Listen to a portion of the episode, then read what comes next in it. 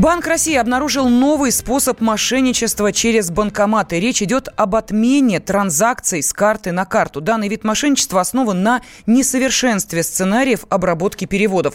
Сначала в банкомате выбирается операция перевода между физлицами и указывается номер карты получателя. Терминал направляет два сообщения – банку-получателю и банку-отправителю.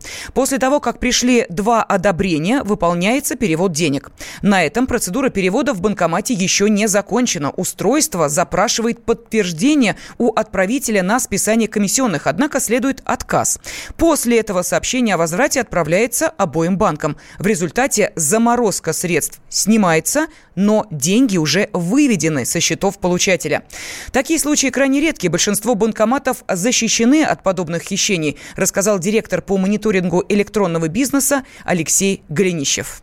Это связано с ошибками в сценариях. Если нормально все настроено, то такого происходить нельзя. Учитывая, что настройка банкоматов постоянно меняются, там то продукты добавляют какие-то услуги, либо еще что-то, постоянно происходит перенастройка. И какие-то форматы там могут либо поломаться, либо начать работать некорректно. Вот. А учитывая, что переводы с карты на карту, они двухстадийные. Несет банк-отправитель, то есть тот, кто банкомат это обслуживает, кто настраивает сценарий, ну и кто обслуживает, пускай получает карточку, с которой идет перевод. Потому что банк получателя не его вина, что происходит вот такая ситуация. Хотя бывают случаи, что некоторые клиенты понимают, да, что происходит что-то не так, да, что карточка отправителя получается как неразменный пятак, да, они начинают злоупотреблять этим. собственно, вот в этом плане, наверное, Центробанк и сообщил об этом.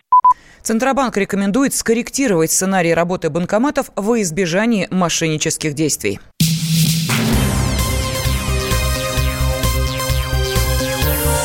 Темы дня.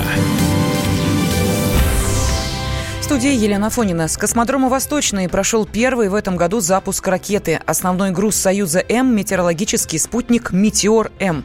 Разгонный блок э, «Фрегат» продолжит выведение 32 э, малых космических аппаратов. Как отметил научный обозреватель «Комсомольской правды» Александр Милкус, этот запуск принципиально важен для России это исправление ошибок, которые были в 2017 году. В 2017 году точно такая же ракета, с точно таким же разгонным блоком, с точно таким же аппаратом Метеор-М не было выведено на орбиту из-за того, что был заложен неправильный алгоритм в разгонный блок фрегат. И вот теперь все получилось. Мало того, что Россия получила единственный на сегодняшний день работающий метеорологический спутник, мы до этого свою группировку метеорологических спутников растеряли и основные данные брали у американцев. Теперь у нас есть своя техника. И кроме того, вместе с ним были выведено 33 аппарата. Большинство из них Кубсат – это небольшие аппараты университетские, но не в этом дело. Дело в том, что это аппараты и Швеции, и Германии, и Великобритании, и США, и Эстонии, и Израиля, то есть разных стран. И то, что после выведения основной нагрузки, это спутника Метеор-М, надежно выведены были на нужные орбиты все остальные спутники, это доказательство того, что мы можем выполнять заказы, что мы надежный партнер, у нас надежная техника, новые ракеты, по сути дела, «Союз-2», который сейчас стартовал, это цифровая ракета, обновленная. И новый космодром вполне выполняет свои задачи и может и дальше работать как уже такая космическая гавань России.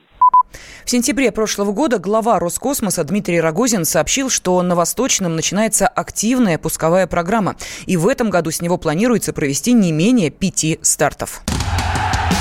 Он променял вечер на утро, чтобы вырвать себя из объятий бога Морфея. Он не зверг самопровозглашенных богов в глубочайшую бездну Тартара.